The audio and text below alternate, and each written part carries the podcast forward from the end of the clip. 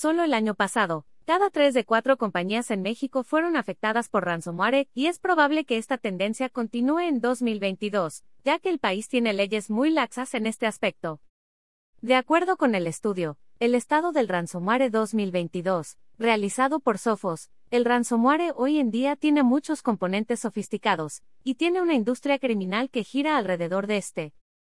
Muestra de ello es que el 79% de los ataques identificados por la empresa de ciberseguridad en el mundo entre 2020 y 2021 fueron de este tipo. Juan Aguirre, Sales Engineering Senior Manager Latán de Sofos, indicó que en México estos ataques pasaron de afectar a 25% de las empresas en 2020 a 74% en 2021. Por Aura Hernández.